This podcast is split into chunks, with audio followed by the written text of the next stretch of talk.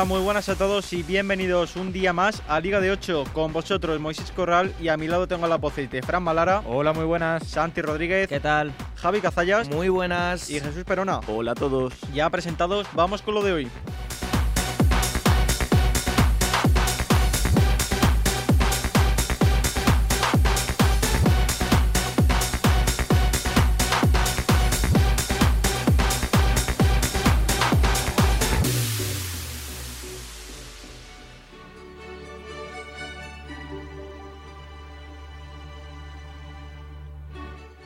Vuelve la Champions, llegan los cuartos de final y lo hacen con partidazos. Empezamos con los españoles, que además dos de ellos, los madrileños, van por el mismo cuadro. Esta noche, Manchester City, Atlético de Madrid. Partidazo en el Etihad en el que el equipo de Simeone buscará saltar de nuevo la ciudad de Manchester, pero esta vez contra los Citizens. El conjunto rojiblanco llega enchufado al encuentro, aunque los hombres de Guardiola parten como favoritos. Y también tenemos al rey de la competición que visita al vigente campeón, Chelsea-Real Madrid. Los Blues reciben a un Real Madrid que llega con muchas dudas y sin su líder a la cabeza. Tras vencer con polémica en Balaídos, quiere conquistar Stamford Bridge y de esta manera llegar con ventaja al partido de vuelta en el Bernabéu. Por el otro lado del cuadro, Villarreal-Bayern de Múnich. El Estadio de la Cerámica vestirá sus mejores galas para recibir a uno de los mejores equipos de Europa, los Gerard Moreno, Pau Torres y Parejo contra Lewandowski, Müller y Goretzka. Esperemos que los amarillos sean capaces de sacar algo positivo en casa para competir la eliminatoria. Y para cerrar, Benfica-Liverpool. El Estadio de Luz acoge una cita histórica para el nuevo Benfica. Sin duda es un David contra Goliat, pero nunca se sabe lo que puede pasar en este maravilloso deporte. Uno de los mejores clubes actualmente contra el Caramelito de Cuartos.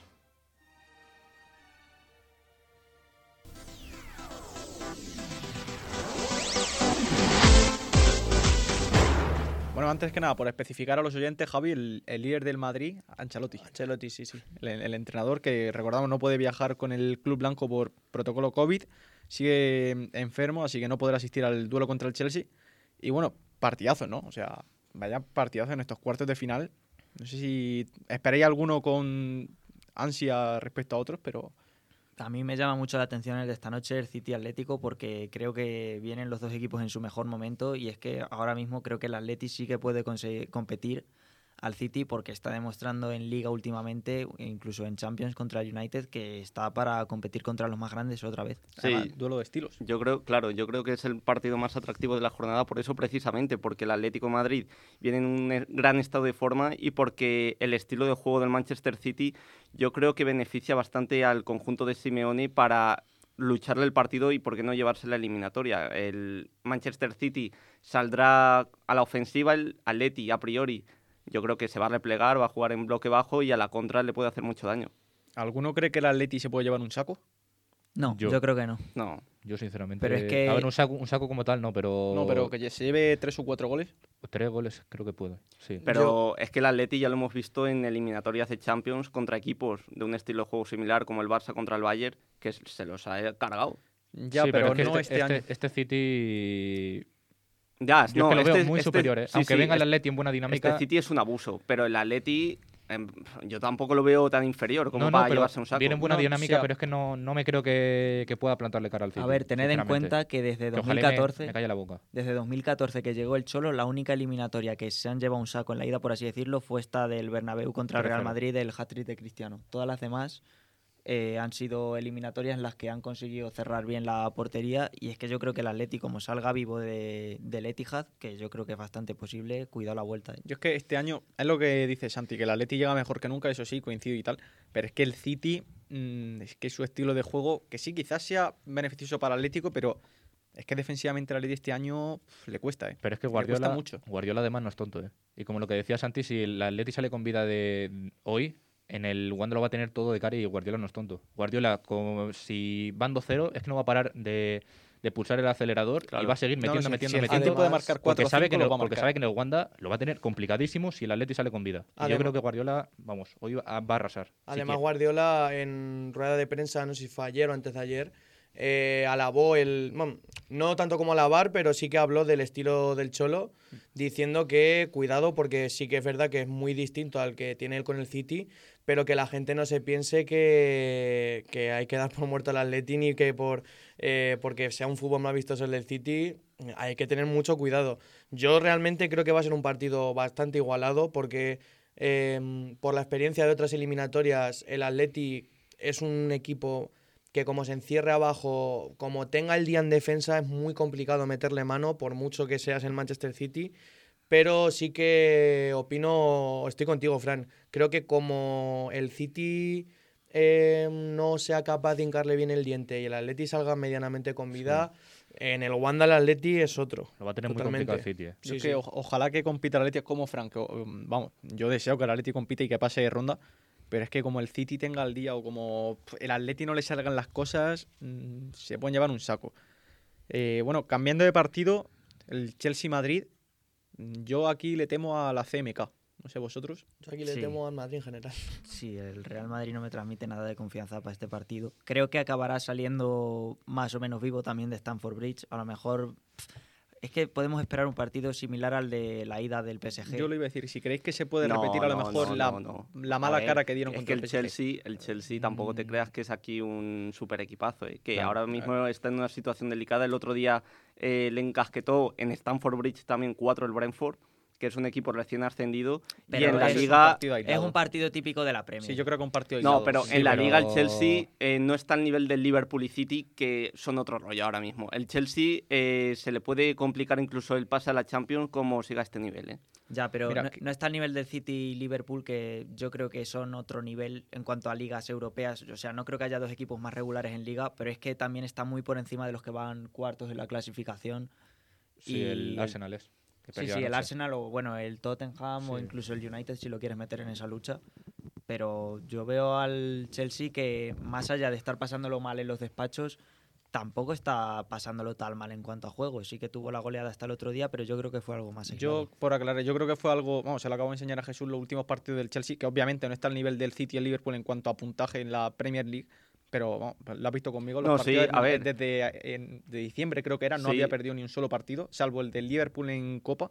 Y lo único es eso, que obviamente no puede seguir a los dos transatlánticos que son el City y el Liverpool, pero mm, dentro Pero de por la eso- temporada. Por eso creo que quizás si el Real Madrid se enfrentara al Liverpool y al City, pues las opciones del equipo blanco serían muy bajas. Sí. Pero con el Chelsea, que yo creo que más o menos está al nivel de los merengues, puede pasar cualquier cosa. Y la delantera, aunque es prácticamente igual a la del año pasado, eh, bueno, Ziyech, Pulisic y Haver, eh, Lukaku.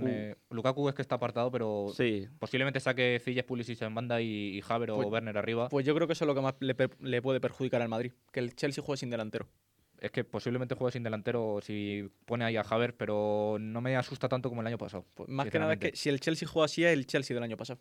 Ya, pero, entonces no, hay el pero peligro jugó, con, que- jugó con Werner también el año pasado. Sí, pero Werner es de delantero, al fin y al cabo. Pero- ¿no? Sí. Ni jugó tampoco. No, o sea, metió gol, así que Sí, pero ya es que si lo falla encima el que marcó. Pero bueno, que Yo creo que el Chelsea el más peligroso es el que juega sin Lukaku. Si, si juega sin Lukaku, el Madrid, si además juega con Kroos, Casemiro y Modric y sin extremo derecho, tú lo dices. Yo creo que, repito lo mismo que dije contra el PSG, lo importante es el centro del campo. Claro, Porque ya sí, vimos a Berratti, a Berratti, que puede ser esta vez Jorginho o Kanté o Kovacic, y el año que es que te pueden pasado hacer el lío. el año pasado fue Cantel que se comió el centro del campo del Madrid y a el Madrid partir, quedó de, eliminado. a partir de esa eliminatoria, Kanté, vamos, Sí. que empezó siendo suplente con Lampard y vino Tuchel y vamos, lo, lo Yo creo, hacia arriba. yo creo que el, el- lo más. El rival más complicado que va a tener el Real Madrid es el propio Real Madrid. Yo, sinceramente, pienso que si eh, se sale al partido eh, con una idea clara, con como ha demostrado en algunos tramos de la temporada, no en Enchufado. este enchufado, no como en este último tramo, que sin ir más lejos vemos el otro partido, el, el anterior partido contra el Celta, mm, que bueno, es para analizar, a jugar. es para, es para analizar aparte. Pues venga, pues salimos, pero que no. Es para analizar aparte, pero realmente si sale, si se lo cree, sale con su papel, con el papel que debe hacer el Real Madrid en Champions, yo tampoco te digo que vaya a golear, pero sí que lo veo factible una, una victoria medianamente cómoda para, para el partido de vuelta. Pero claro, tiene que salir Claro. a jugar y tiene que salir como, como debe de salir el Real Madrid eh, por historia a, lo- a los partidos grandes. Yo siendo a domicilio eh, doy un 55-45 para el Chelsea, a favor del Chelsea. Yo para no, cerrar con el partido ya del Madrid, ¿creéis que va a jugar Bale? No, Yo no tiene- oja- no tiene ojalá y no. No, no va a jugar. Yo es que he leído que podría ser titular. Yo no veo A ver, por poder puede, porque él está en plantilla, es un jugador más y, y, joder, ya ha demostrado con la selección de Gales en este parón que el nivel lo mantiene. Pero es Yo que con pienso, Gales- pienso que no va a jugar, pero Bale al 45 o al 40% es mejor que cualquier extremo derecho del Madrid. Es que eso es así. Entonces, Yo creo que Yo Bale no va a mí que jugar, juegue. pero dudas tengo entre si va a ser Rodrigo o Asensio. Contra este Pues como juega rival, Asensio- no sé, no sé quién es el. Y el poco mejor. se habla del pedazo de entrenador que es Tuchel, ¿eh? Sí.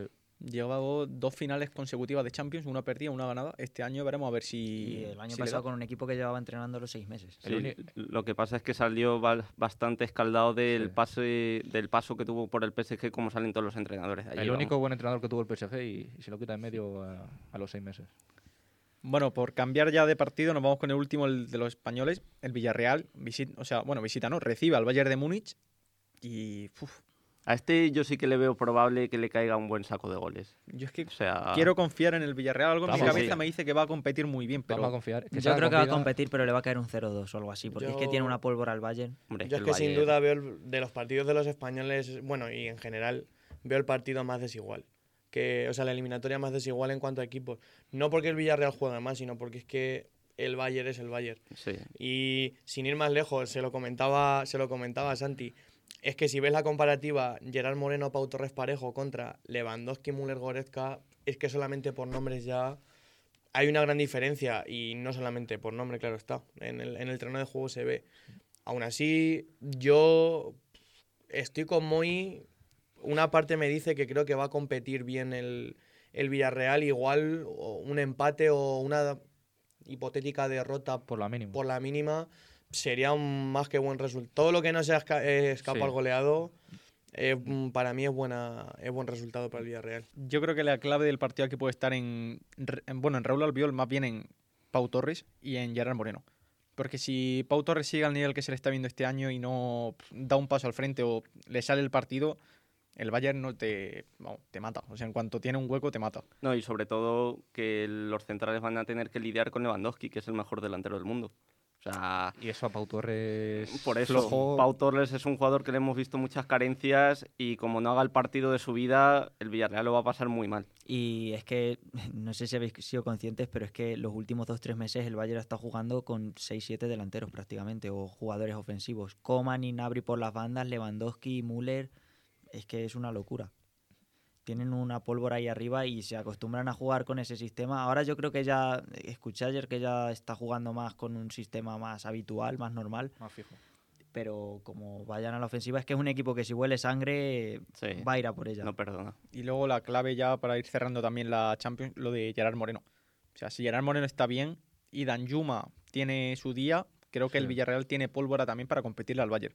Además que el Bayern defensivamente no, no acaba de ser una piedra, no acaba de ser muy rocoso y quizás el Villarreal pueda tener algo de op- oportunidades por ahí. Sí, es que ya hemos visto que ha encajado cuatro goles en dos, tres partidos esta temporada el Bayern, ¿no?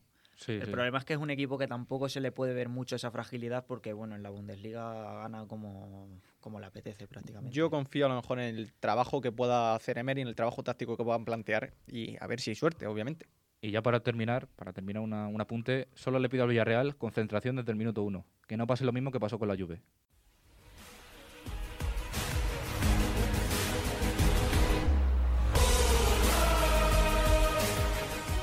Y en la Europa League, desgraciadamente, tan solo nos queda un representante de los tres que había en la ronda anterior, el Barça, que viaja a Alemania a medirse al Eintracht. Así es, el único superviviente español quiere seguir en Europa y harán lo que sea para superar al Eintracht de Frankfurt.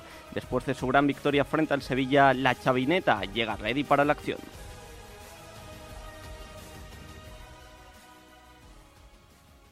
Bueno, pues, partidazo o, o no. No sé cómo lo veis. Mm, Bueno, ahí yo creo que hay otro duelo mejor en, en cuartos. Yo creo que el Barça no va a tener mucha complicación contra el Eintracht, la verdad. Hombre, por nivel... A ver, yo pues, sinceramente tampoco es que haya visto muchos partidos del Eintracht esta temporada. Sí, por no decir mucho. Por no decir mucho, por no decir ninguno. El del Betty, el del Betty. Y ni ese.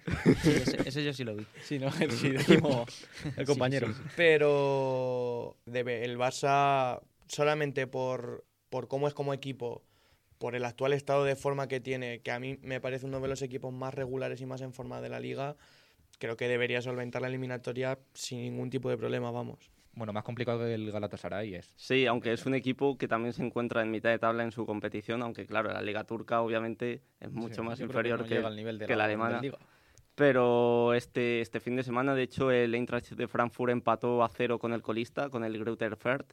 Y pues eso, es un equipo que es muy regular, tiene algunos jugadores interesantes, pero que el Barcelona con el nivel que está desplegando en la Liga y en la competición de Europa League, vamos, debería pasar sin problemas. Yo creo que si el Barça no cayó eliminado contra el Nápoles, mm, ya va a ser muy difícil que lo eche alguien.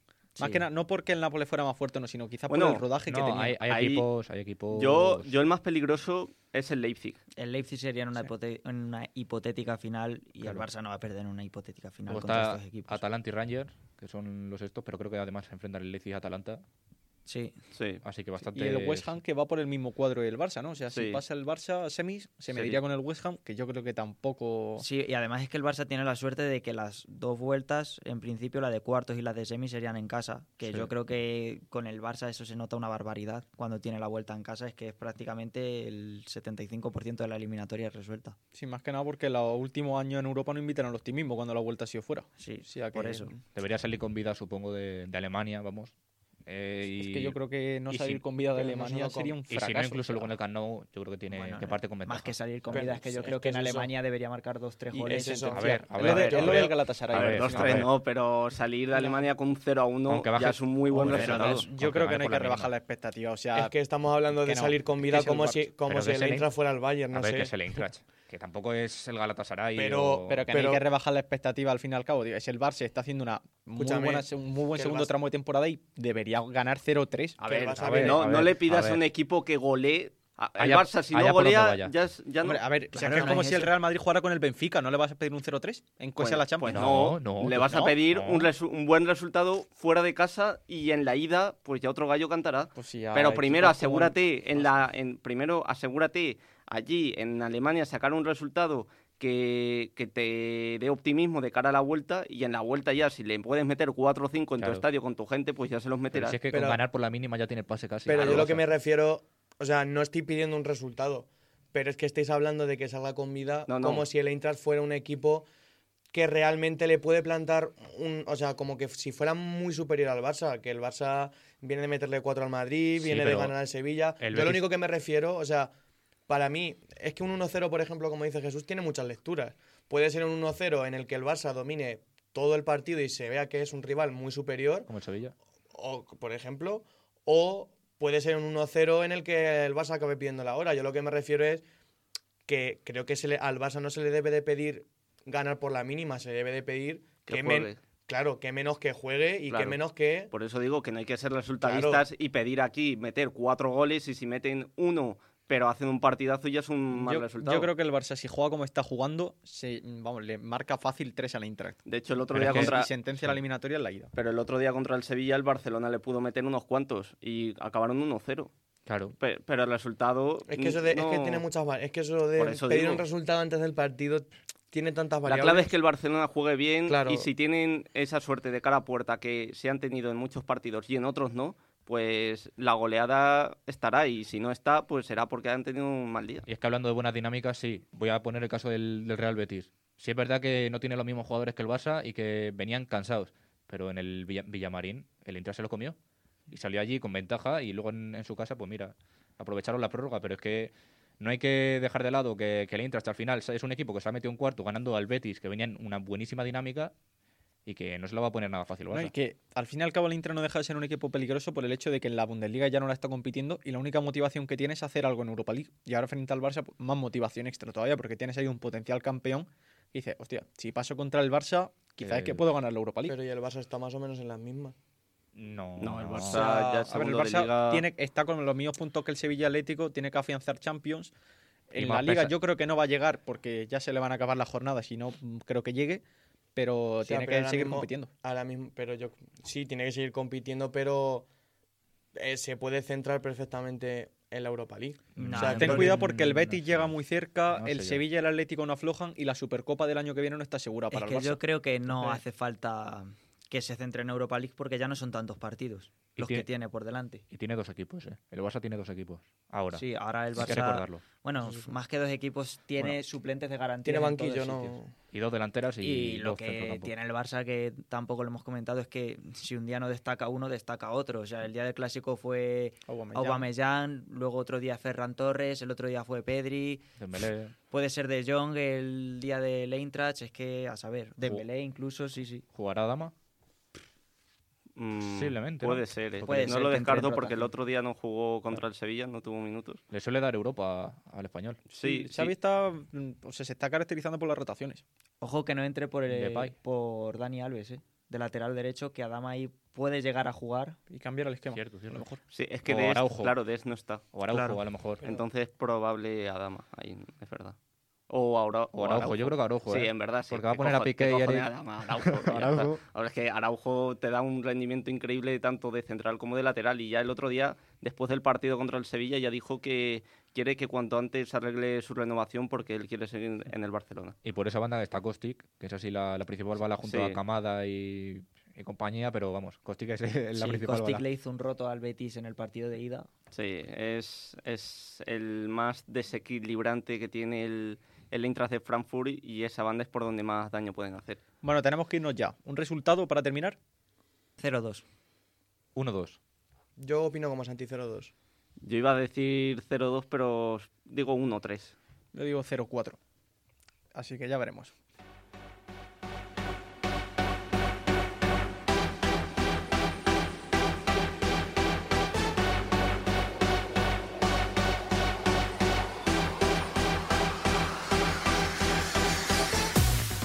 Con todo analizado, llegamos ya al final del programa de hoy. Ha sido un placer, Javi, Un placer, chicos. Santi, Un placer. Jesús Nos vemos. y Fran. Adiós, chicos. Hasta el viernes.